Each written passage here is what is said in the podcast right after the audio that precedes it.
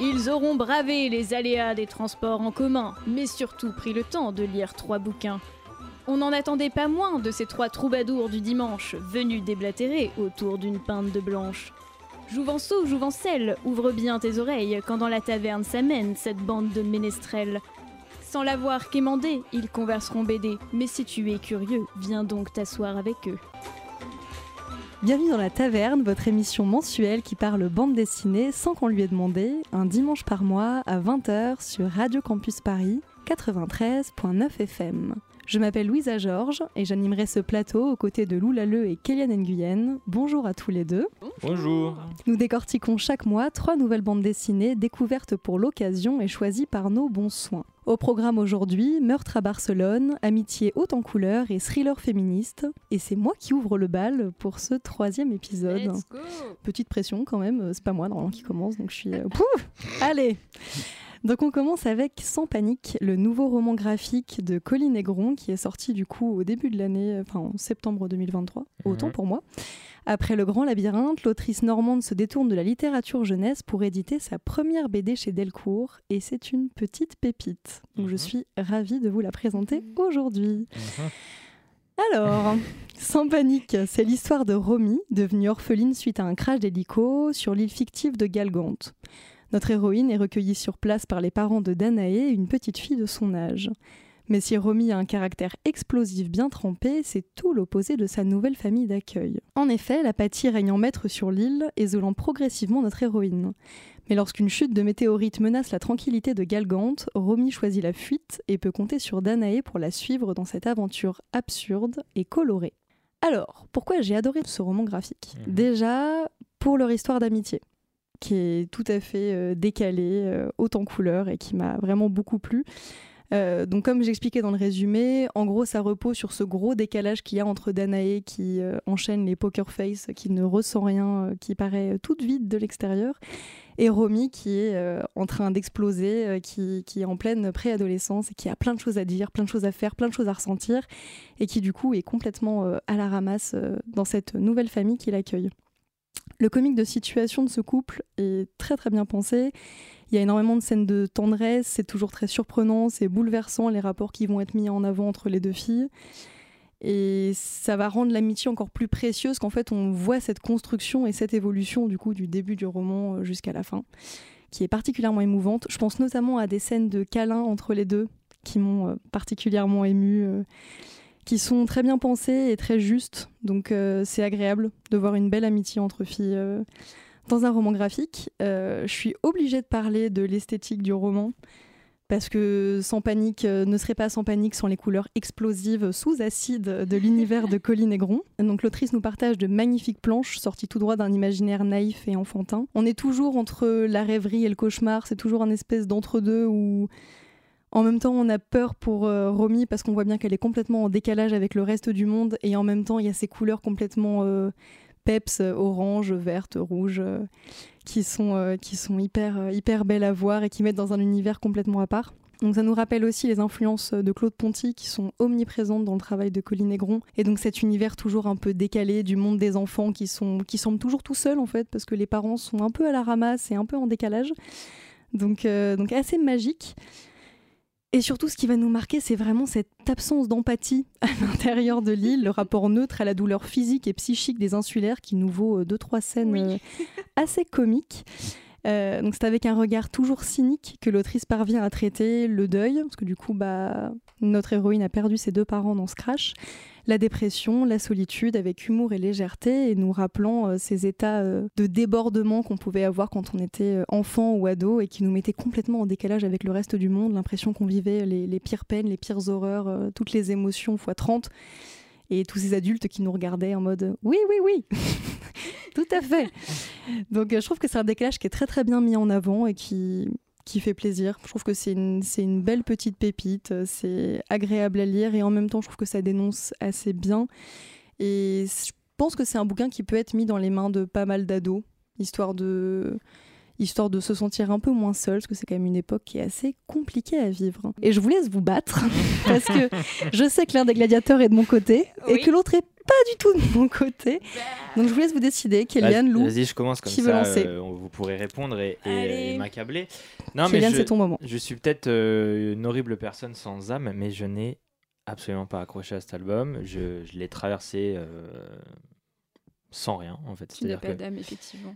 tu es, en fait, tu es un personnage de, de, de Lille, je pense, On sans laisse le méchant gladiateur finir. Ok. Non, mais c'est Vas-y, peut-être méchant ça. j'ai- J'ai gladiateur. peut-être- j'ai- j'ai- j'ai peut-être pas de sentiments, j'en sais rien, mais Je suis vide, moi oui, aussi. c'est possible. Comme Danae. Je suis Danae, en Mais fait. en fait, j'ai trouvé aucun intérêt à cette histoire. C'est-à-dire que quand je l'ai fini, j'ai vraiment.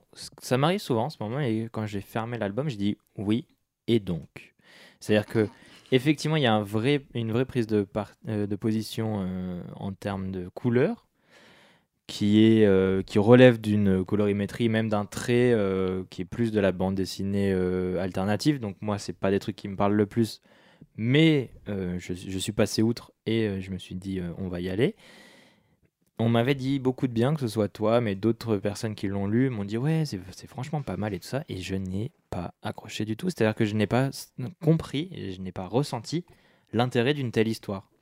C'est-à-dire que ce que, ce que, ce que l'autrice a voulu faire passer, je ne l'ai pas attrapé. C'est-à-dire que peut-être que j'ai raté quelque chose, j'en sais rien, mais pour en avoir discuté avec d'autres gens, même quand on parle toi, je n'ai pas compris, je ne comprends pas l'intérêt. Même quand on parle toi, je ne comprends pas l'intérêt du bouquin. Lou? Bah, moi, je vais pas répéter Hmm. tout ce que tu as dit parce que je suis d'accord avec toi. Mais du coup, pour moi, c'était vraiment, enfin, toute l'histoire avec cette histoire de comète et tout, c'est un prétexte pour parler des sentiments et des émotions des personnages. Euh, c'est une histoire un peu rocambolesque qui a ni queue ni tête et tout ça. Donc peut-être que ça, c'est pour ça que ça t'a décroché de, Mhm. de l'histoire et que tu as pas vu l'intérêt. Mais moi, je trouve avant tout, on se centre sur les émotions des personnages, sur le relationnel qu'il y a entre ce duo avec euh, Danae qui est complètement euh, vide d'émotions et Romy qui essaye désespérément de lui apprendre des émotions. Et d'ailleurs, je trouve qu'il y a des scènes qui sont vraiment touchantes entre les deux quand elle- enfin, l'une essaye d'apprendre à l'autre comment être empathique et l'autre comment ne pas l'être. Enfin, il y a tout un apprentissage entre les deux qui est hyper beau.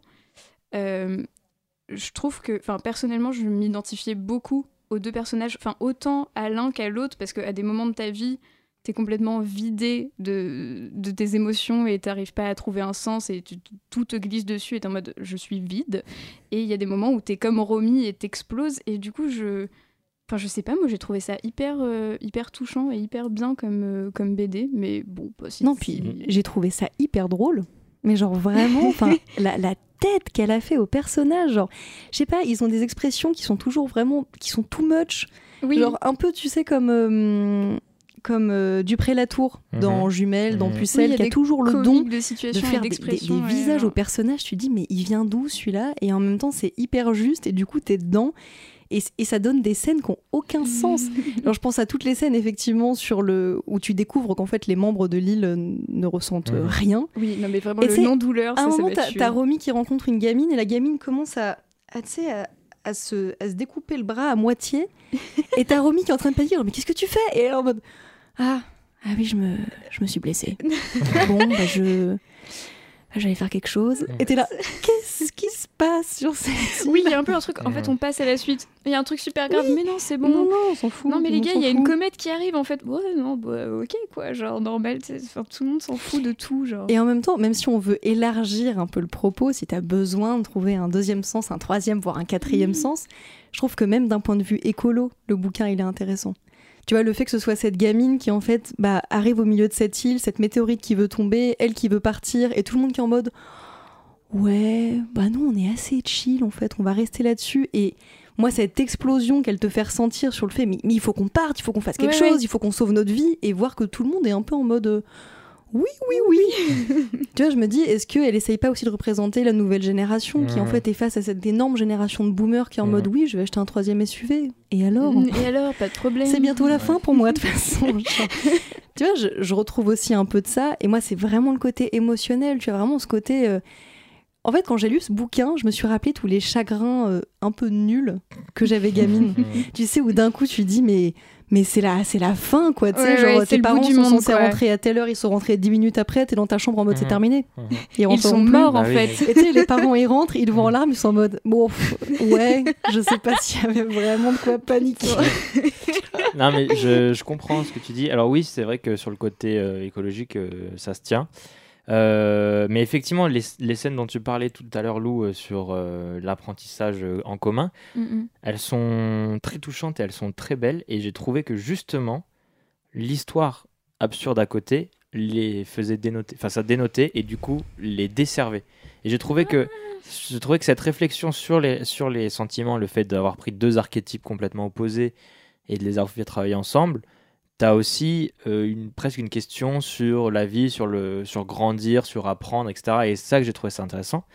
Mais tout le côté derrière, ça m'a complètement sorti de ce Ouais, truc-là et j'ai l'impression que trouvé. ça desservait le propos. Ouais, c'est et ça. que- Et, et je trouvais que euh, on n'allait pas assez au bout de certaines choses pour tomber dans cette espèce de comique burlesque euh, complètement absurde et qui nous faisait passer à autre chose. Et qui, et Ah qui- bah je sais pas, justement, moi j'ai trouvé que ça faisait un melting pot qui était genre hyper détonnant quoi, et puis qui Mhm. change de, de ce que tu pourrais lire d'habitude, tu vois. Enfin, c'était pas juste, je vais juste vous parler des émotions. Enfin, c'était, enfin, je sais pas, genre c'était drôle, c'était oui, sans, Parce que- sans tomber sur la- dans la drama Si- queen. S'il n'y avait, mais- pas eu- s'il y avait pas eu la météorite ou tous les trucs qu'il y a autour sur cette espèce d'île euh, complètement fictive où tout le monde Mhm. ressentirait rien, en fait, tu serais juste sur un, bah, une BD justement un peu bateau qu'on a tous lu Mhm. au moins 15 000 fois, Mhm. avec juste une amitié entre filles un peu différente et en fait elles s'entendent bien. Ça, c'est bateau. Mhm. Mais je trouve que justement dans ce côté post-apocalyptique et en même temps sur fond de, de dessin pour enfants, je sais pas, je trouve qu'il y a un truc explosif qui est, qui est hyper puissant et qui peut pas, enfin en tout cas moi ça m'a pas laissé de Mhm. marbre, enfin je peux pas rester de marbre face à ça, tu En, vois. en fait, c'est l'équilibre, moi, je trouve, qui est, Ouais. pas, qui est pas assez respecté. C'est-à-dire que,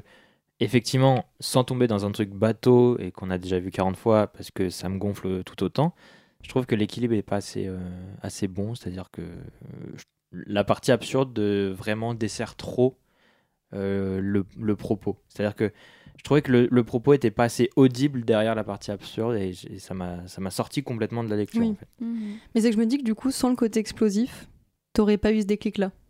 C'est possible aussi. Parce qu'en fait sans le côté explosif, en fait tu- elles, elles essayent de se comprendre. En fait c'est ça qui est hyper Mhm. fort, c'est que tu sens qu'elles sont aimantées. Elles peuvent pas s'empêcher de venir l'une vers l'autre. Enfin, même quand tu vois la première nuit que va passer Romy chez ses nouveaux parents, tu, tu vois que Dana essaye de rentrer dans la Mhm. chambre, elle sait pas trop. Enfin, tu sens Mhm. qu'elles ont envie de rester ensemble et en même temps elles ne se comprennent pas.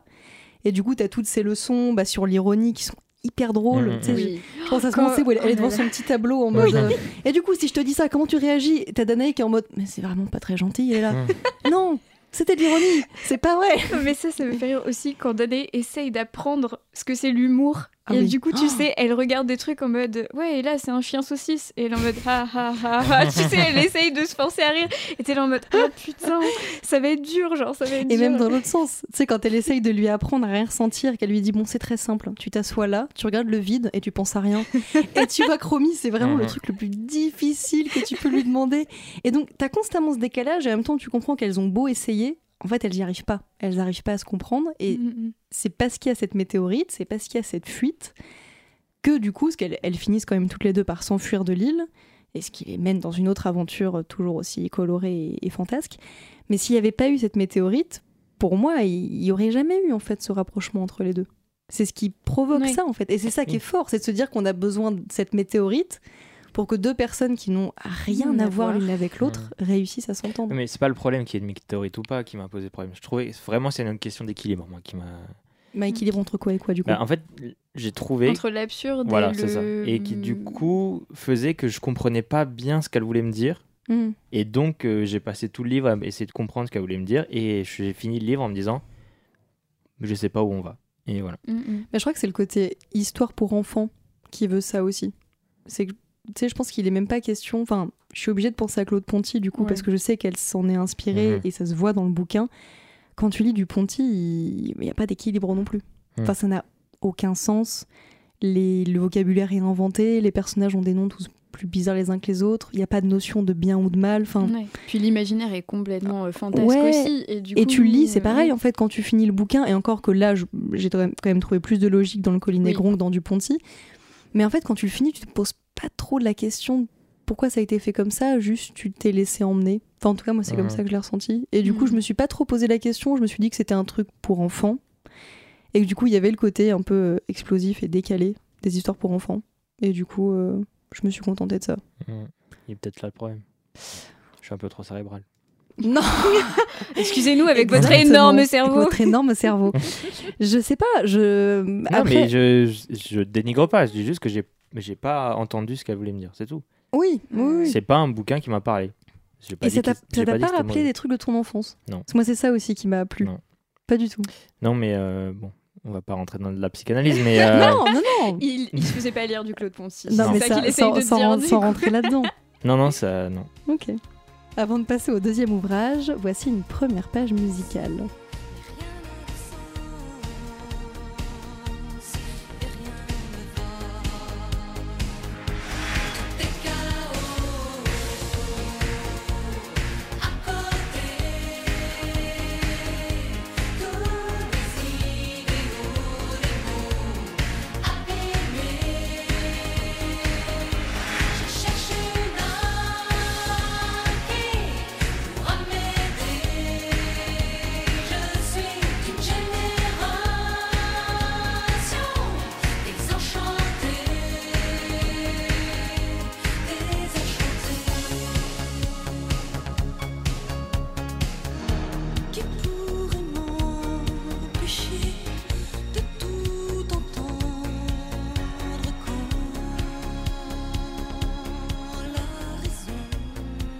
C'était un extrait de Désenchanté de Mylène Farmer. Vous écoutez La Taverne, l'émission qui parle BD sans qu'on lui ait demandé, sur Radio Campus Paris 93.9 FM.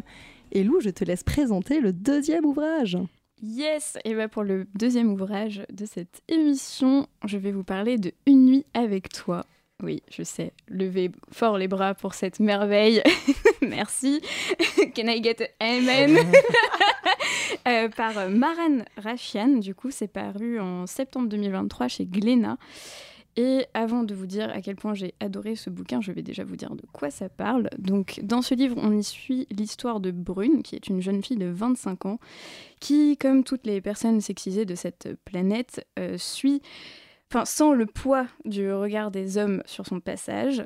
Et alors qu'à la fin d'une soirée, un ami lui propose de la raccompagner, la situation dérape. Et Brune se retrouve euh, dans une situation plus que macabre. Et euh, on va passer en gros la nuit avec elle à se demander de rebondissement en rebondissement comment Brune va s'en sortir. Euh, J'ai adoré ce livre, c'était incroyable. Euh, vraiment, j'avais vu la couverture, euh, je sais plus, je pense que je l'avais vu passer euh, dans des posts Insta de quelqu'un et je m'étais dit, ah, ça a l'air trop beau et incroyable. Et donc, je fais un petit point graphique, mais du coup, Maren Rafian, elle travaille, elle fait toutes ses planches au crayon. Et ensuite, elle les numérise et elle passe en couleur à l'ordi. Mais du coup, ça laisse hein, une sorte de grain dans son dessin qui fait vachement fait dans l'urgence. Et avec la thématique du livre, c'est d'autant plus pertinent et percutant. Donc, c'est absolument magnifique si vous avez l'occasion de voir la BD et la lire, allez-y, foncez. Déjà, rien que pour ça. Euh, ensuite, concernant l'histoire, donc c'est un thriller. C'est vraiment haletant, c'est-à-dire que vous commencez à lire le bouquin, vous ne pouvez pas vous arrêter, vous êtes obligé de vous engloutir les 160 pages d'un coup parce que elle arrive à tenir un rythme et avoir une justesse dans sa façon de, de, de scénariser. C'est son premi- enfin, c'est sa première BD en tant qu'autrice euh, complète, donc qui est, elle est à la fois au scénario et au dessin. Elle avait fait déjà une première BD où elle était uniquement euh, au dessin, qui s'appelait Patrick de Ware, et c'est à part ça, La vie est belle, ou je sais plus, il y a une sorte ça. de une, une- une suite, ou le titre que je n'ai plus, et qui À était part pas ça, la vie est belle, c'est ça. Ouais, c'est ça. Et qui était paru en, en 2021 et qui avait reçu un prix, je ne sais plus lequel, mon encyclopédie euh, à ma gauche pourra me Alors moi, l'indiquer. j'ai pas le prix pour le Dewar. Ah si, prix de la maison d'arrêt de Saint-Brieuc. Voilà, Par contre, j'ai les super prix de, de Julie avec toi, qui nous ont fait beaucoup rire avec Eliane parce que c'est parce que le bouquin est extraordinaire et qu'on ne connaît pas le nom des prix. Ok, Donc c'est super. Écureuil découverte 2023 et. BD STAS 2023 de la fête du livre de Saint-Étienne. Et oui madame. Ok, c'était très long. voilà, c'est très long. Sans Bah, dénigrer ses prix, évidemment, non, qui mais non, euh. Non, beaucoup de mais bien sûr, mais c'est euh, c'est juste que vraiment. avoir euh, trouvé euh, cette, euh, Cette magnifique Ouais, Merci. ça. Enfin, vraiment, je pense que, enfin, elle mérite tous les prix du monde. L'histoire est, enfin, c'était hyper prenant. Je trouve que, enfin, pour savoir la BD qui nous attend par la suite, là, je trouve qu'on a vraiment une, enfin, on sait que c'est une héroïne qui a été écrite par une femme et Mm. c'est si juste Mm. et c'est si bon parce que je trouve qu'on arrive vraiment à s'identifier à elle, à ressentir enfin toutes les thématiques qui sont abordées et à les comprendre. Enfin, je parle bah, en tant que femme forcément, mais tout ce qui est de l'hypervigilance, la culpabilité, la violence du quotidien et du harcèlement et de la pression du regard des hommes sur son passage. Enfin, vraiment là-dessus, elle est impeccable, elle est très très juste.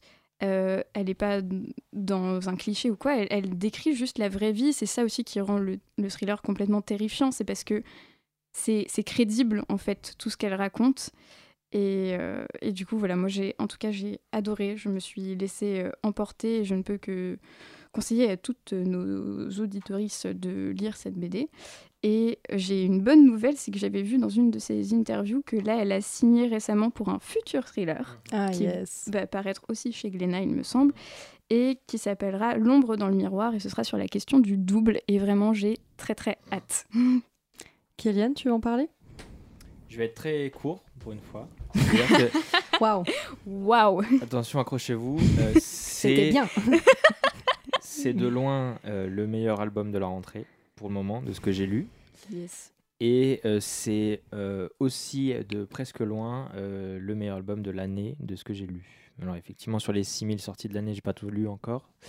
Mais de ce que j'ai lu, c'est vraiment une merveille. C'est-à-dire que, comme l'a déjà très bien dit, dit Lou, le dessin correspond parfaitement à ce qu'on a envie de voir et ce qu'on a envie d'entendre dans ce qu'elle nous raconte.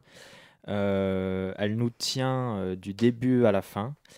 Euh, le scénario est d'une richesse euh, assez dingue, c'est-à-dire qu'on part avec un schéma assez classique au départ, où on se dit, bon, ok, euh, ça va être encore une BD féministe comme on en a vu des milliards ces dernières années. Même si le thème est intéressant, puisqu'on parle de légitime défense, on parle de, de plein de choses, on parle de pression, et en fait, c'est écrit euh, avec une finesse. euh, on nous tient du début à la fin. Enfin, je me répète, mais c'est vraiment, vraiment, vraiment une pépite. C'est-à-dire que pour un premier album en plus, c'est d'autant plus euh, surprenant, mais dans le bon sens du terme. C'est que, enfin, voilà, il n'y a pas grand-chose à dire tellement c'est bon. C'est-à-dire que si vous êtes un minimum intéressé à ce genre de questions, ou même comme, comme l'autrice et le personnage que vous regardez souvent des chroniques criminelles ou autres, euh, notamment avec euh, les foisonnements des documentaires sur Netflix, c'est vraiment l'album qu'il vous faut parce que c'est d'une justesse assez euh, incroyable. Moi, j'ai trouvé ça terrifiant. je bah, je l'ai lu, pareil, en one-shot, juste avant de dormir, ce Mm. que je déconseille à nos auditrices. Je l'ai fait lire à ma colocataire juste après, qu'il a lu, pareil, en cinq minutes. C'est ouais, c'est- c'est c'est vraiment terrifiant parce qu'elle elle décrit parfaitement les pires scénarios qu'on peut imaginer. C'est-à-dire que, comment dire, euh, l'hypervigilance est hyper bien décrite Mm. elle arrive avec des détails à nous faire sentir que quelque chose ne va pas. C'est-à-dire qu'elle elle nous présente pas le mec directement, une main sur la cuisse dans la voiture en mode bah, je sais où on va. genre. non, il fait rien. Sur le papier, tout va bien. Et en même temps, elle arrive à nous, à nous dessiner un regard, elle arrive à nous dessiner un, un petit mot, un petit truc. On sent Ouais. que le consentement commence vite à être bafoué, ça commence à glisser. une et tension, quelque chose. ouais, c'est ouais, ça, en fait, on sent la tension alors qu'on est, on est vraiment sur. Enfin, le passage dans la voiture, il dure à peine deux pages, c'est Oui. hyper rapide. Mhm. Et ça dégénère doucement. Et doucement, elle se fait emmener là-dedans. On sent que. Pourtant, on est sur un personnage qui arrive en plus à affirmer son consentement. Oui. Qui, Mhm. Le mec commence à négocier encore doucement, doucement. Et en fait, ça dégénère et, et elle finit par être prise dans cette spirale sans fin. Et, et c'est terrifiant parce qu'en fait, on se dit que ça pourrait nous arriver. Que c'est le Mhm. scénario qu'on s'est déjà fait. Et heureusement, ça ne nous est pas arrivé. Donc, euh, merci. Oui, Et Kéliane pour rebondir sur ce côté terrifiant, il y a des petits éléments qui font, qui, qui jouent là-dessus. C'est-à-dire Oui. que pour ceux qui connaissent ou qui ont déjà vu de près ou de loin euh, Maran Rachian, Brune c'est elle, c'est-à-dire qu'elle s'est représentée elle. En plus, si je, ah si, elle, ah, si, lui ressemble quand même beaucoup. Faux. Et en plus, Oui, oui, mais en euh, tout cas, elle, elle, enfin, elle le dit dans une interview. Oui. Elle s'est pas, pas dessinée elle. C'est juste que euh, vu qu'elle a fait beaucoup de travail sur la gestuelle des personnages Hmm. dans sa recherche, elle a dit je lui ai peut-être interprété des propres gestuels à moi, mais c'est pas du tout volontaire. Donc ouais, pour le coup, ce n'est pas elle. Je trouve qu'elle lui ressemble quand même beaucoup. Mhm. Et en plus de ça, il me semble avoir entendu dire que ça venait d'une de ses histoires. Bref. Mais surtout, moi, il y a un truc qui m'a glacé et vraiment sur, sur cet album-là, c'est que le quartier qu'elle représente, pour Mhm. les gens qui le connaissent, c'est ce quartier-là. Alors, euh, l'histoire se passe à Olympiade, sur la dalle des Olympiades, dans le 13e arrondissement de Paris. Oui. Euh, et pour y avoir étudié pendant un an, je connais parfaitement ce parking, je connais parfaitement les appartements qu'il y a, Ah, le bon coup de pression. ce qui, qui fait que vraiment, elle les a représentés avec une... Alors, elle les a pas représentés à l'identique, mais on sait qu'on est là et on a les mêmes images en tête que quand on y est et donc ce qui crée encore plus ce, ce sentiment d'angoisse parce Mhm. que on est avec eux dans la voiture, on est avec eux dans l'appart, on est avec eux dans la forêt, etc. etc. Ouais. Mm. Bah, surtout, je trouve que le, le climat ambiant, violent, enfin, du coup, pour aller au-delà de ce qui leur arrive à tous les deux, l'aspect purement systémique euh, de la dénonciation du patriarcat et de cette pression dont parle Lou justement sur euh, les épaules des femmes, Mhm. en fait, dès le début, elle le met en avant, parce qu'en fait, le, le bouquin commence avec euh, un extrait d'un énième documentaire euh, True Ouais. Crime où tu vois Ah un là mec là, ma raconter, passion. Mais du coup, vraiment, quand elle a commencé par ça, raconter prise. des horreurs de meufs découpées en morceaux dans des poubelles, bref, on les a tous lus. Et en fait, elle commence là-dessus. Et du coup, après, tu la vois marcher dans la rue, regarder derrière elle, repenser à ce qu'elle a pu entendre. Et en fait, ça nous permet aussi de comprendre à quel point le climat qui est autour de nous fait qu'on on, on alimente cette peur. Enfin, je veux dire, Ouais. on- cette peur ne vient pas de Mhm. nulle part. Cette peur, elle est autour de nous partout. Elle est dans les faits divers. Pas que dans les faits divers, elle est dans le nombre de féminicides qui, qui arrivent en France euh, régulièrement. Mhm. Elle est dans tout ce qui est dénoncé sur les crimes de guerre par rapport au viol. Enfin, je veux dire, c'est partout. Cette violence, elle est partout. Il- on n'a même pas besoin d'être sur BFM TV pendant une heure pour Oui. savoir qu'en fait, elle est partout. Et du coup, je trouve que en instaurant des petits éléments de la pop culture un peu partout dans ce qu'elle fait, Mhm. On comprend aussi dans quoi elle évolue et à quel point en fait d'elle-même elle essaye de se rassurer et de se dire non mais ça je l'ai vu dans un documentaire mais du coup c'est un documentaire c'est un peu de la fiction ça je l'ai vu aux infos mais c'est loin ce sera pas vraiment moi et en fait Mhm. même quand ça dégénère elle continue à essayer de se raisonner alors qu'en fait on est là euh, bah non là c'est c'est pour Ouais. toi Mais c'est là-dessus où elle est hyper euh, forte aussi, je trouve, parce que par le silence, elle arrive quand même à te faire sentir cette pression Ouais. qui existe. Et tous ces moments, enfin, en plus, enfin, dans, dans tout le traitement du, enfin, graphique, j'entends du bouquin, tous les passages un peu où tout s'accélère, etc. Elle fait des cases beaucoup plus rapprochées. Tu sens que le rythme est beaucoup plus pressant. Et puis toutes ces longues scènes un peu contemplatives où tu as des plus grandes cases et où tu contemples en fait ce qui vient de se passer, le drame qui vient de se passer et comment, enfin, l'espèce de, de de stupéfaction et de, enfin, d'immobilité dans laquelle le personnage se retrouve une fois que genre les horreurs sont, sont commises ou sont faites. Tu vois, c'est vraiment, euh, je sais pas, c'était, euh, elle est vraiment trop trop forte. Non, mais la mise en scène est incroyable. Donc, ce que tu disais, ça aide à s'identifier. C'est-à-dire que même ces éléments de pop culture-là, c'est-à-dire comme tu l'as très bien dit, bah, Alfred d'entrée l'accusé, on en a toujours tous regardé un, Mm. même un extrait. Donc on y est, en fait, le, le fait qu'on soit dans le 13e, pour ceux qui y soient déjà passés, on y est. C'est-à-dire que Ouais. ça aide à, à inscrire ce- cet album dans le temps. Alors je sais pas comment il va vieillir, par contre, à voir. Je pense Je- que ça vieillira bien. en Je pense que ça vieillira bien, parce qu'il n'y a pas vraiment de marqueur temporel, mais non à, à voir. Parce qu'honnêtement, tu regardes tous les trucs de True Crime, en Oui. fait, ça s'étend sur toutes les années possibles. T'as même des trucs, enfin, pour consommer des trucs de True Crime, Mm. je sais qu'il y a certaines enquêtes qui remontent des fois à des vieilles histoires de 1900, je sais pas combien, tu vois. Et, et en fait, euh, c'est toujours, euh, c'est toujours les mêmes, certains mêmes schémas. Et c'est toujours aussi haletant quand tu consommes ce genre de contenu, etc. Et, et en fait, c'est, je trouve que c'est fatidique de voir que, enfin, à la fin, il y a ce côté, euh, ce sera un true crime parmi tant d'autres, et, et que juste ça, ça va se perpétuer comme ça, en Mhm. fait. Bah, c'est surtout que c'est assez universel. Ce qui Mhm. est fort, c'est qu'elle elle te décrit quand même une histoire qui est assez hors norme. Enfin, Mhm, elle te la mhm. présente comme hors norme, avec ce rythme, cette dynamique, euh, enfin le fait que ça va mille fois trop loin. Et en même temps, dans les faits, et c'est pour ça que le, le soir, quand tu fermes le bouquin, t'es pas hyper bien dans ton lit. En fait, tu te dis bah ouais, c'est assez phénoménal, mais Mhm. ça se tient. Ouais. Et ça, ça fait, ça fait vraiment peur. Enfin, Oui, ouais. C'est la véracité de son propos. ouais. C'est ça le truc, c'est qu'elle l'a inscrit dans une vérité qui est la nôtre. Et en plus de ça, il est plausible. C'est-à-dire qu'on tombe pas Mhm. dans l'absurde, on tombe pas dans l'excès. Elle n'a pas franchi la, la ligne. Enfin, il y a des moments où dans l'histoire, on peut se dire oui, c'est un peu gros. Mais en fait, non, on y croit quand même. On est vraiment dedans. Et ce qui fait que bah, il y, a, il y a cette ambiance-là. C'est-à-dire que c'est pas comme quand on sort du cinéma après avoir vu un film de paranormal, même si c'est écrit inspiré d'histoires vraies. Bon, on sait très bien que la Dame Blanche, elle nous attendra pas au bout de la rue. Que tu crois. Alors que. Ah, j'ai une anecdote là-dessus. Oh mais non. non, non, non, non. Ce sera pour un prochain épisode. Alors que là, et justement, comme les, les, les- tous ces épisodes-là, True Crime et euh, Fait entrer l'accusé, etc., etc., on en entend des énormes.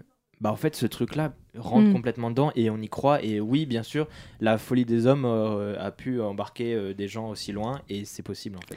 Bah, surtout, ce que je trouve, euh, ce que je trouve très réaliste, c'est le- la place des hommes en général dans le bouquin. C'est-à-dire que le Alex en question, parce que bon, du coup, tout le monde a bien compris que c'était le Alex qui la ramène en voiture qui va poser des petits problèmes. En fait, c'est un, c'est un mec assez banal, finalement. Je veux Mhm. dire, il n'est pas présenté comme fou ou Oui, comme un peu décalé. Et en fait, à côté de lui, tous les hommes qu'elle va côtoyer de près ou de loin sont problématiques Mm. à leur manière. C'est-à-dire qu'ils vont, ils ont pas tous envie de la découper en morceaux ou de la violer, heureusement. Mais t'en as qui vont être euh, hyper insistants, t'en as qui vont commencer à, pas la traquer, mais commencer à vouloir savoir où est-ce qu'elle est, à quelle heure, comment elle va, essayer de vouloir la suivre partout, à plus lui faire confiance.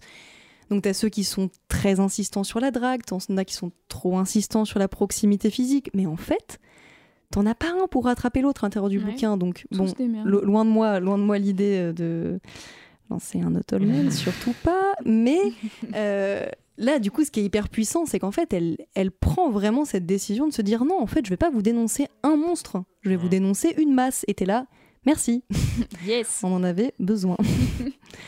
Et ça, je trouve ça vraiment top. Et surtout, ça nous inscrit dans une, dans une véracité et dans un espèce de, de danger permanent et de pression permanente euh, sur lequel je trouve que peu d'auteurs et encore moins d'autrices arrivent à se risquer. Parce que vite, euh, bah, c'est encore un sujet qui fait vachement débat. Et... Ouais, et puis t'es vite catégorisé ensuite, et ainsi. Voilà. t'es- enfin, bon, bref, ça Exactement. fait- ça Et euh, rien que pour cette prise de risque et cette honnêteté, euh, merci à elle. Merci Ouais. pour cet ouvrage euh, vraiment incroyable. à lire de toute urgence.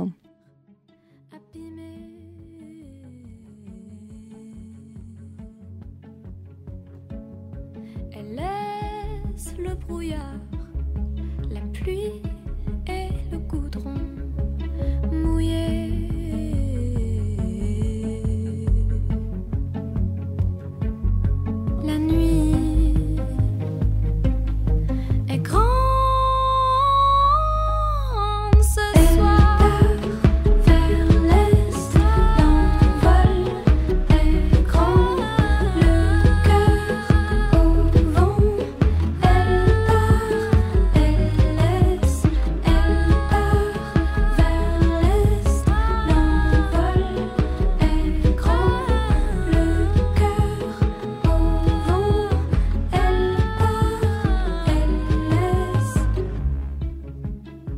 C'était un extrait de LS de Colline Rio. Vous écoutez La Taverne, l'émission qui parle BD sans qu'on lui ait demandé sur Radio Campus Paris 93.9 FM. Et avant de passer au troisième et dernier ouvrage, petite interlude nouveauté avec la chronique à suivre de Lou.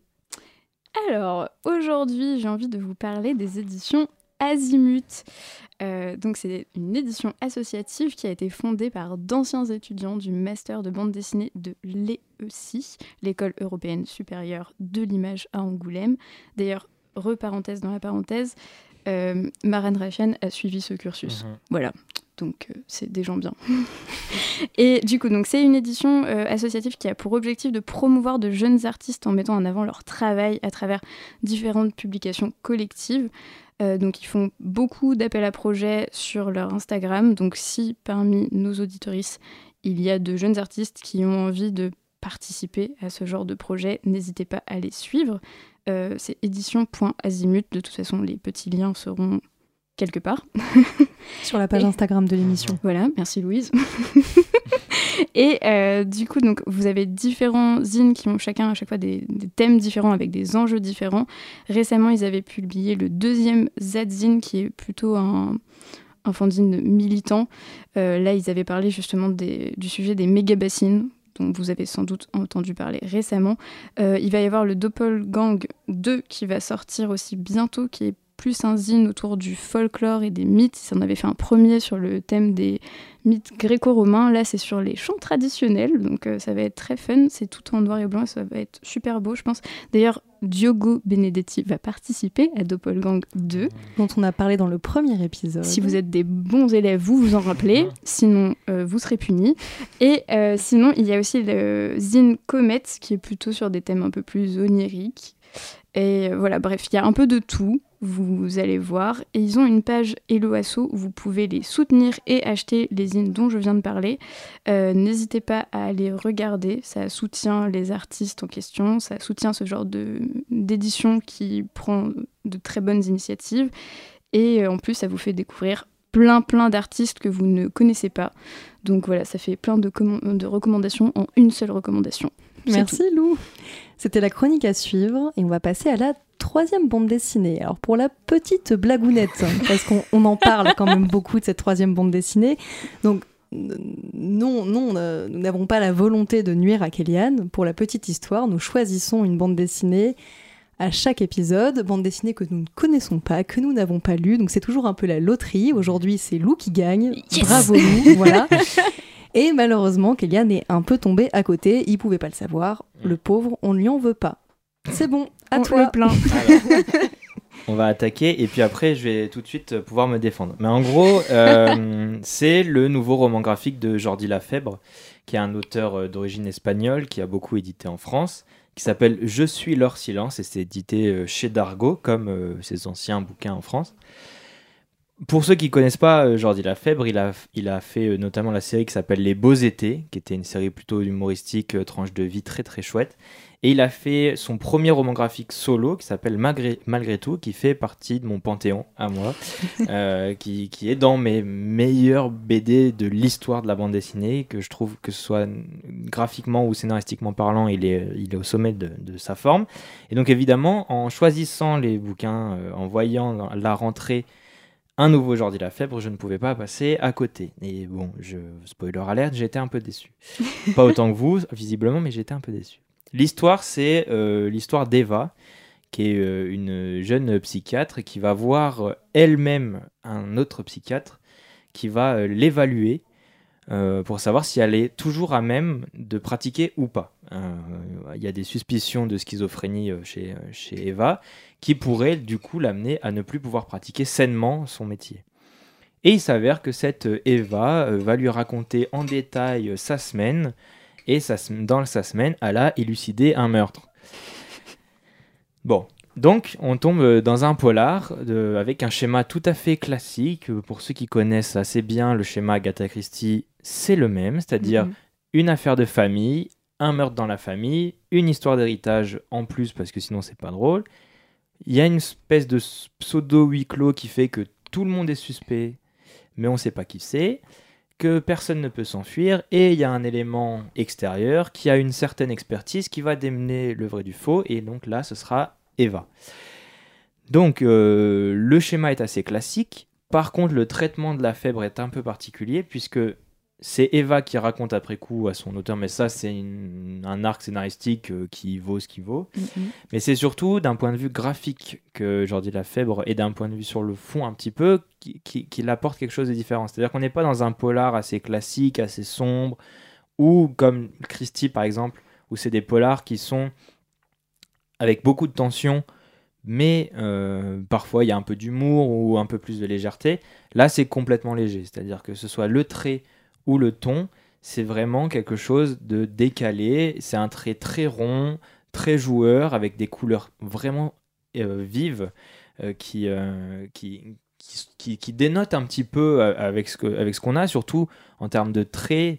On retrouve vraiment le trait de la Fèbre avec des visages très expressifs, parfois même caractéristiques, parfois même cartoonesques, qui font que pour un polar, c'est assez surprenant. Mais c'est vrai que euh, l'histoire en elle-même, donc l'enquête en elle-même est assez bateau. Euh, L'album à la fin est euh, dédié à toutes les personnes souffrant de maladies mentales. Pour moi, c'est plus un prétexte qu'autre qu'autre chose, puisque Mm. c'est pas vraiment développé et absolument pas du tout, même. Même s'il y a trois personnages qui sont censés jouer des voix dans sa tête. Bon, on a tous des voix dans notre tête, c'est pas pour ça qu'on est schizophrène. Euh, et la schizophrénie peut être bien, bien pire. Et j'ai trouvé que c'était pas assez poussé de ce point de vue-là, ou alors ça n'aurait pas dû être mentionné. Donc il y a, pas mal de points qui m'ont fait un peu sortir de cet album, qui font que là où malgré tout était vraiment un chef-d'œuvre, j'ai trouvé qu'il n'y avait pas une virgule à changer. Là, il y a quand même beaucoup de choses qui sont problématiques, et notamment le personnage d'Eva sur certains points, mais vous reviendrez dessus mieux que moi, à mon avis. Euh, donc euh, voilà, le- c'est- très beau, par contre, on peut pas remettre ça. Il y a des plans de Barcelone qui sont sublimes, mais bon, quand même, enfin, en finissant l'album, on se dit qu'il aurait pu faire mieux. Quoi. Je commence Ou tu veux y aller? Vas-y, vas-y. Je- je- Alors, on va commencer force. par le positif. Euh, J'ai lu malgré tout. euh, sous tes bons conseils, effectivement, j'avais beaucoup aimé. J'en ferai pas la meilleure bande dessinée que j'ai lue de ma vie, mais j'ai bien aimé. Pas à ce point-là, je suis dans le panthéon. Non. Oui, Moi, même, dans le Panthéon. même dans mon panthéon, je suis pas sûre qu'elle y serait, mais je l'ai bien aimé. Voilà, j'ai bien aimé le dessin, les couleurs, le, le- le style. euh, j'ai beaucoup aimé l'histoire, tout ça, tout ça. D'ailleurs, j'ai retrouvé le dessin et le style dans Mhm. euh, dans Je suis leur silence et ça m'a bien plu. Malheureusement, ça ne fait pas tout. Mhm. Euh, moi, il y a beaucoup beaucoup de choses qui m'ont bloqué. Pour commencer sur du bateau, moi, je trouve que le- le L'histoire est vraiment cousue de fil blanc depuis le début. Mhm. Alors oui, donc c'est peut-être euh, du Agatha Christie basique. Le fait est que pour en avoir lu ou vu du Agatha Christie, j'ai toujours été surprise par la fin. Oui, oui, non, bien sûr. Là, honnêtement, bon, on va pas spoiler, C'est- mais C'est plus le schéma Oui. qui est Christie, oui, oui, alors que le déroulé en lui-même est pas Mais du aussi coup, ten- euh, avec autant de tension. Du coup, pas grand intérêt. Mhm. Si, euh, si la fin est pas surprenante, euh, enfin pour Mhm. moi, c'est aussi ce qui qualifiait du, du Christie, et du coup, j'ai pas retrouvé ça à l'intérieur. Euh, donc bon, l'aspect purement enquête m'a intéressé au tout début et en fait quand j'ai compris que ça allait être euh, beaucoup plus simple que prévu, je me suis dit non, c'est juste une histoire d'héritage euh, assez bateau. Pour rentrer un peu plus dans le détail de ce qui m'a vraiment embêté, et je sais qu'avec Lou on est d'accord là-dessus, euh, Mhm. moi c'est vraiment Eva, Mhm. il y a rien qui va. Mhm. Pour moi, c'est vraiment euh, un personnage féministe dessiné par un mec qui n'y connaît pas grand-chose Mhm. au féminisme. Non, mais je suis d'accord avec toi. hein. Voilà. Non, mais je, je Mhm. le dis, euh, je, je dis pas pour t'attaquer toi, Mhm, mais mhm. pour attaquer le bouquin. Et vraiment, non, je suis, je suis très embêtée. C'est vraiment euh, le cliché. euh, en fait, il lui a juste mis les cheveux courts et il s'est dit c'est bon, elle est féministe. euh, elle baise à tout va, elle adore fumer, boire de l'alcool, c'est bon, c'est une femme libre. Non, bah non, en fait. Elle mange euh, des burgers tous les jours quand même, Déjà, Louise. Et ouais. elle arrive à psychanalyser un Ouais. mec où c'est marqué sur sa gueule que c'est un gros loser. Waouh Voilà. Oh. euh, non, on a essayé de se la rejouer un peu Sherlock Holmes, un peu à la décalée. Sauf qu'en fait, elle a même pas le côté touchant de Sherlock Holmes. Elle Mm. est juste insupportable, mais vraiment insupportable. Elle est, elle est complètement dans l'anti, elle est dans l'anti-autorité surtout. En même temps, elle colle complètement à l'idée que se fait la société d'une femme dite parfaite. Donc, elle est, quand tu la vois sur les images, elle est hyper sexualisée, elle est hyper fine. Elle est blonde avec les yeux bleus, elle a un tout petit tatouage et elle est toujours en culotte et pff, Mm. elle est magnifique. Il y, a- il y a un truc que je viens de remarquer, c'est-à-dire que j'avais le détail de la couverture que je trouvais très chouette, parce qu'en gros, elle écrit Je suis leur silence sur un miroir Mm. euh, avec un rouge à lèvres. Et euh, l'impression donne euh, un effet un peu rugueux à, à l'écriture, enfin qui, qui, qui fait un truc chouette. Sauf que ce que je n'avais pas remarqué, c'est qu'il a fait exprès de lui mettre un top transparent. Bah oui. Donc en fait, non mais c'est ça qui Eh pose oui. problème, c'est-à-dire que si il n'avait pas voulu en faire une femme ouvertement euh, ouverte, moderne, machin, tout ça, ça n'aurait pas posé autant de problèmes en fait. Il est là le souci. Mais surtout qu'on arrête de relier modernité à, Ah, le cul à cul. ah oui. Enfin, est-ce que est-ce qu'elle peut être autre chose que euh, juste une meuf qui euh, qui baise à tout va? À Mm. chaque fois qu'elle nous parle de son intimité, c'est pour dire qu'elle se masturbe. Alors euh, Mais en fait, Bon. c'est surtout cette façon procédurière. Est-ce qu'on peut être autre que- chose, quoi? Enfin- que, tu vois, elle, elle décrit chaque truc. Alors, Ouais. bien sûr, elle est en train de parler à son psy et dans l'idée, elle lui raconte sa- enfin, toute sa semaine et tout ça. Mais en fait, c'est tellement utilisé comme prétexte pour la Mm. rendre et la présenter comme une femme libérée que t'as envie de dire, mais en fait, tout le monde se masturbe, les gars. Arrêtez de rendre ça comme si c'était waouh, c'est pour ça qu'elle est hyper libérée. Genre, Jamais, oh. jamais de la vie, on en aurait parlé si ça avait été un mec. Bah oui. non, mais Jamais de la vie. Je me suis Le- tapé une énorme Le- queue. l'enquêteur- L'enquêteur. Oh, la bonne blague. Ah, Oh, le putain. lapsus. Oh, Elle est en grande forme. Elle est en très grande forme. jamais, jamais de la vie, l'enquêteur un peu torturé euh, qui arrive devant le psy dit Bon, là, du coup, je me suis branlé. Non, Mm. jamais de la vie. Non. Non, puis en plus, on te le montre dans une scène un Oui. peu lascive. Elle est en culotte, elle tourne en rond un peu dans son lit en mode Oh là là, genre, ah, pitié, Ah, vraiment. Moi, je trouve que c'est vraiment. insupportable. Du coup, le jour et la nuit avec le livre Bah de oui. Maran, tu vois, tu vois une, une femme écrite par une femme, une femme écrite par Ah, un homme. C'est du full male gaze, voilà, c'est insupportable, ouais, ouais. enfin. Ah, moi, ça m'a fait péter Ouais, en un fait, elle, plomb. elle redevient, à proprement parler, un fantasme masculin. Ah oui, complètement. Et en plus, c'est encore pire parce que c'est vraiment le fantasme de la féminisme, de la féministe, qui est vraiment pour moi le, le pire de tous. Mm, mm, C'est-à-dire mm, que voilà, une féministe, elle part de cul librement, elle est hyper libre, elle, elle se montre les seins nus, elle en a rien à faire. T'es là genre, en fait, c'est quand ça vous arrange. Enfin, en fait, c'est pas du tout la. En fait, c'est juste que pour une fois qu'on avait un personnage féminin fort qui allait nous présenter un polar, ce qui est quand même assez rare dans le milieu, Mhm. on s'est dit allez, genre euh, montrez-nous déjà quelqu'un à qui on peut s'identifier. Euh, là, personnellement, j'ai pas pu m'identifier, donc Mais je oui, sais pas toi, enfin, mais bah non, euh, enfin, non. je veux dire, enfin, elle est juste là pour être. En fait, elle est full excentricité. ouais, puis elle est dans les critères de beauté, machin. Voilà. Le seul truc différent, voilà, c'est qu'elle a les cheveux courts. Mais en fait, sinon, Voilà. tu lui fous les cheveux longs, c'est Barbie, Ah oui, littéralement. Et du coup, enfin, c'est hyper limitant, en fait, comme. euh, Bah, c'est surtout que si, si, on, si on était, euh, si on était euh, complètement. comment dire S'il y avait constamment autour de nous des polars qui sortaient full féministes avec des meufs, on se dirait oui, bah pourquoi pas Bah celle-ci, elle est comme ça, bah tant Oui, mieux, il en voilà. faut- il en faut pour tous les goûts. Mm, mm. Sauf que là, je trouve que on est, on est un peu en, on est un peu assoiffé de ce genre de truc, donc c'est dommage euh, de sortir juste ça en 2023. Quoi, tu te dis mais il y avait rien d'autre à en faire. Ouais. Enfin, en fait, j'ai l'impression que limite le, le cliché était choisi. En fait, on s'est dit bon, on va faire un polar un peu cliché qui va plaire aux mecs. Bah si c'est que ça, bon déjà c'est grossier parce que on l'a vu. voilà. Et si c'est pas ça, c'est très maladroit. Oui, mais je pense que c'est la première option. Bah c'est un vrai problème. Oui, c'est un Moi problème. ça, moi ça me pose, moi ça me pose des gros soucis. triste. C'est un problème, certes, mais je pense que c'est la première option. Ouais, mais tu vois, même, même sur les questions. euh, Pas forcément venant de l'auteur. hein, euh, Ah non, non, non, mais de toute façon, encore une fois, là, on- là il est surtout question du bouquin en tant que Mhm. tel. Moi, il y a, il y a- y a beaucoup de scènes qui m'ont vraiment posé souci, même d'un point de vue éthique. C'était toi qui l'avais remarqué sur la scène où le mec tente de la violer. Ouais. Mm. Et en fait, pendant tout le long, en fait, à chaque fois qu'il nous la montre, elle a une culotte blanche assez basique. Bon, Et là, elle a une déjà culotte full sexualisée. Avec des petits cœurs. Et là, il lui enlève pour la son de pantalon, viol. Et elle a une espèce de culotte avec des petits cœurs. On se dit, oula, qu'est-ce que t'as essayé de nous faire là Ouais, genre, je- Surtout, la, c'est la seule scène où il lui change de culotte et du coup, je sais pas comment expliquer, mais t'as l'impression qu'il a essayé d'en faire un moment un peu. Ouais, en mode, il va y avoir une tension sexuelle là, ça va être pas mal. Et genre non, Chelou, non, pas du tout. Vraiment chelou.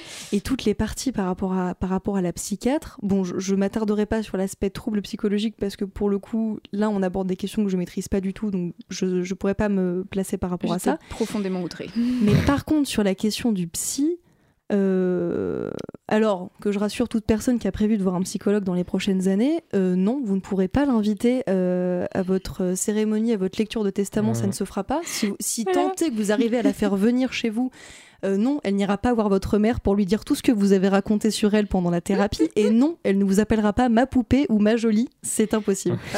Donc non, ça c'est ça c'est non. Et encore une fois, une- je trouve que c'est une manière de, de sexualiser la profession à mort. T'es là en mode mais mais pas du tout. Enfin, est-ce qu'on peut rendre euh, rendre aux psys Oui, ce que sont le- les psys et non. Et puis à un pas- moment, elle joue ça, avec quoi. son psychiatre aussi à elle. Ouais, Enfin, enfin, le, oui, le dragouille à ouais, moitié. c'est ça. T'es là, oh Mm. pff, pitié. Mm. Et puis pour revenir sur un aspect quand même du scénar qui aurait pu être intéressant, et là-dessus aussi Oui. je trouve qu'il s'est chié, c'est que euh, du coup par intermittence, il y a euh, des femmes de sa famille Mhm. qui sont euh, décédées, etc., qui lui apparaissent en vision, etc., Mm. et qui lui font un peu euh, la morale, qui lui donnent des conseils et tout ça.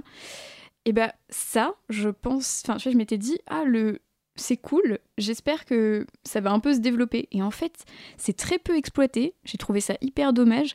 Sur les trois nanas présentes, euh, t'en as deux que tu vois un petit peu plus. L'autre, t'as même pas vraiment de vrais flashbacks sur elle, donc elle, elle est là en décoration, vraiment, elle sert à rien.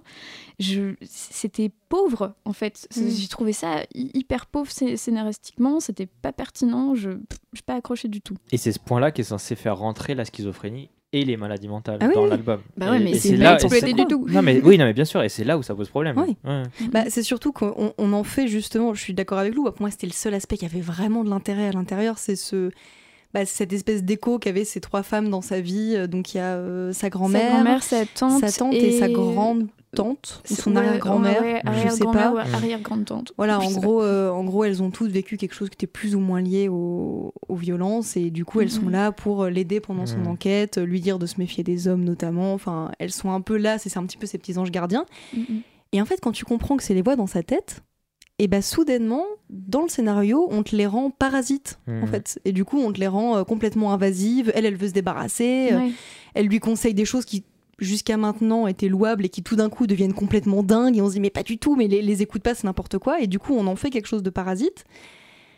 Et du coup, t'es là, bah en fait, le seul intérêt euh, qui était justement dans cette, euh, cette espèce d'héritage féministe, cette espèce d'héritage des, des bons conseils à suivre entre, entre femmes, bah en fait devient juste euh, des, des voix à faire disparaître de sa tête à tout prix parce que sinon euh, bah elle s'en sort pas quoi. Mhm. Elle s'en sort pas et elle s'auto-détruit en fait au fur et à mesure du bouquin et euh, Ouais. et du coup bah elles sont passées elles aussi à la trappe donc je sais pas trop quoi tirer de cet ouvrage. Honnêtement je, je sais pas quoi en tirer. Ouais, moi non plus. À part euh, juste euh, montrer le bouquin et dire bah ne faites pas ça si vous voulez euh, décrire un personnage féministe euh, c'est Voilà. une très mauvaise idée. Mais ce, mais à quoi l'auteur répondra sûrement qu'il ne l'a pas fait en tant Oui, que féministe. c'est sûr. C'est oui, c'est- enfin, c'est sûrement ah, ce qu'il en dira. Mais dans ce cas, si elle ne l'est pas, euh, Mm. là, je vois pas. Moi, je pense que c'est l'inverse. Je pense qu'il il s'est trompé, c'est tout. En fait. Ah oui. C'est-à-dire que, c'est-à-dire que ça arrive aussi à tout le monde de, de, de- à mon avis, euh, co- connaiss- enfin, je le connais pas personnellement, mais quand on voit ce qu'il fait, euh, Lafèvre a vraiment voulu faire un personnage féminin fort, euh, dans l'air du temps, et malheureusement, il a joué avec les mauvais codes et il Mm. s'est trompé sur ces points-là. Ce qui fait que ça rend pour des gens comme nous trois, mais surtout vous deux, très déconstruits, quelque chose de pas du tout faisable. Mais je pense que pour lui, c'était euh, la bonne chose à faire à ce Mm. moment-là. C'est tout. Et à mon avis, il s'est trompé. Et derrière, il n'y a pas eu assez de garde-fous pour lui dire qu'il était en train de se tromper. Mais euh, ça témoigne aussi d'autre chose. C'est-à-dire que pour commencer à voir les premiers échos qu'a cet album, parce que ça fait mm, bientôt plus d'un mois qu'il est sorti, bah c'est quand même qu'il il a des, quand même des échos plutôt positifs. Oui, bah, c'est ce que j'ai vu en librairie. C'est- C'est-à-dire que euh, malheureusement, euh, les gens ne s'en rendent pas compte de la, Mm. problème, de la problématique de certains points. Et, euh, et euh, aussi, alors pour pas, faut pas comparer, mais je trouve qu'il a plus d'écho que celui de Maran, alors qu'il Ah oui, il- complètement. il pose beaucoup moins de soucis sur ces questions-là. Après, peut- C'est aussi parce qu'il le- est connu. Oui, il avait il déjà une vitrine connu. de non, base. mais certes, genre, mais c'est euh, peut-être que euh, le, le- le discours porte plus, Mm. puisque les, les personnes ont peut-être, enfin les- les- le public a peut-être plus l'habitude d'entendre un discours qui est aussi problématique sur certains points Oui. Euh, qu'un discours complètement déconstruit. Bah, c'est ce que j'allais dire. Je suis assez curieuse de voir justement les premières critiques qui sortiront sur le bouquin, parce qu'effectivement, je l'ai vu recommandé dans pas mal de librairies. Mm, mm. Donc, euh, je suis un peu inquiète. En même temps, oui, enfin, je suis lecteur, je suis pas déconstruit. Oui, je prends beaucoup moins de risques et je flippe beaucoup moins en Mm. lisant Je suis leur silence qu'en lisant Une nuit avec toi. Il y en a un qui te, qui te pose face à tes contradictions et Ouais. face aux dangerosités du monde. Bah, L'autre est juste là pour te rassurer un peu dans tes. ouais, il te euh, reste- enfin, et puis tu dans tes restes dans le carcans et, euh, enfin, Oui, voilà, et quoi. Voilà, c'est juste qu'on connaît déjà de toute façon. après, il y a- il y, a aussi euh, en librairie, il y a aussi un côté mercantile assez propre, c'est-à-dire que Jordi Lafèvre a une notoriété, euh, malgré tout, ça avait bien marché, donc on va le pousser Oui, parce bah, que celui-là doit il marcher. y a, Voilà, il y a marqué, il y a le petit Voilà. macaron Oui, sur oui. le bouquin par l'odeur de Non, mais malgré tout. Là, là, euh, je te parle même pas de, de libraires qui l'ont mis en avant, je te parle de libraires qui l'ont mis en avant et qui ont mis un petit mot dessus, soit un Mhm. petit cœur, soit un petit truc pour dire que c'était très bien. En général, les libraires le font pas pour tout. Tu vois, ils le font quand même pour des bouquins oui. qui l'auront plus. Ils sont, je sais qu'après, ils sont, ils sont entre guillemets obligés de mettre quand même les nouveaux arrivages en avant, Oui. mais il y a une différence entre mettre en avant un bouquin et, euh, et Ah. apposer ta patte dessus pour dire que tu l'as que tu l'as particulièrement Ouais, aimé. ouais, c'est ça. En fait, le, le- le truc, c'est qu'après, souvent, euh, bah, comme, les, comme nous, euh, journalistes spécialisés en BD, ils n'ont pas le temps de tout lire. hein. Ouais, bien sûr. mais en fait, là, on va voir si l'album a vraiment pris c'est sur la durée. C'est-à-dire que si Mm. dans un mois il est toujours mis en vitrine, c'est que les mecs l'ont lu et qu'ils ont apprécié. Si dans un mois il est rangé derrière, c'est que bon, euh, ça fait partie des albums passables et basta quoi. Mais du coup, je serais curieuse de. Ouais. Si certains auditeurs ou auditeuristes veulent le lire malgré tout ce qu'on a pu Bah, dire je dessus, pas. je serais curieuse d'avoir plus d'avis. D'avoir plus de retours, ouais. Ouais. Après, moi, je sais pas. En fait, c'est vu la notoriété en fait du gars, j'ai juste peur aussi que les gens laissent passer le truc, enfin laissent couler en mode euh, Mm. ah mais c'est lui qui a fait ça, donc c'est forcément super bien, mais qui lisent pas vraiment le truc. C'est un peu, Oui. euh, c'est soit acquis. Et, Oui. et ça, ça me fait chier. Bah, en même temps, c'est un peu ce qu'on a fait C'était ma réflexion au début. Bah oui, normal. voilà, mais ce qui est assez normal en Oui, même oui, temps. ce qui est normal. que t'avais beaucoup aimé le premier. Oui, peut-être que le prochain, on lui souhaite pas, mais peut-être que le prochain Ration sera nul. hein, euh, enfin, Non, Non. ce sera incroyable. Non, je mais pense pas, non. non mais j'y crois, j'y crois aussi. Mais Oui, si tu veux, c'est, la logique est derrière. Et peut-être que le prochain La Fèbre, ça très bien. Mais oui, non, mais bien sûr, la possible. logique est là, c'est-à-dire que Je lirai quand même malgré tout, vu que je l'ai pas lu. Ah bah, Voilà. Oui, oui, oui. Non, ça, Ok. vaut, ça vaut le coup de le lire. Malgré tout, ça vaut le coup de le lire. C'est pénible ce titre. Parce que du coup, vraiment régulièrement, on fait des phrases qui n'ont pas de sens. genre, euh, Donc je le répète, malgré tout, c'est le titre du premier ouvrage de La Fèbre. Voilà, comme Le ça premier dis. ouvrage seul. Premier ouvrage seul. Voilà. Comme ça, on arrête de dire n'importe quoi. Voilà. Allez, je clôture. L'émission touche à sa fin. Merci à tous et à toutes pour votre écoute. C'était le troisième épisode de La Taverne. Rendez-vous le mois prochain pour de nouveaux échanges BD passionnés sur Radio Campus Paris 93.9 FM.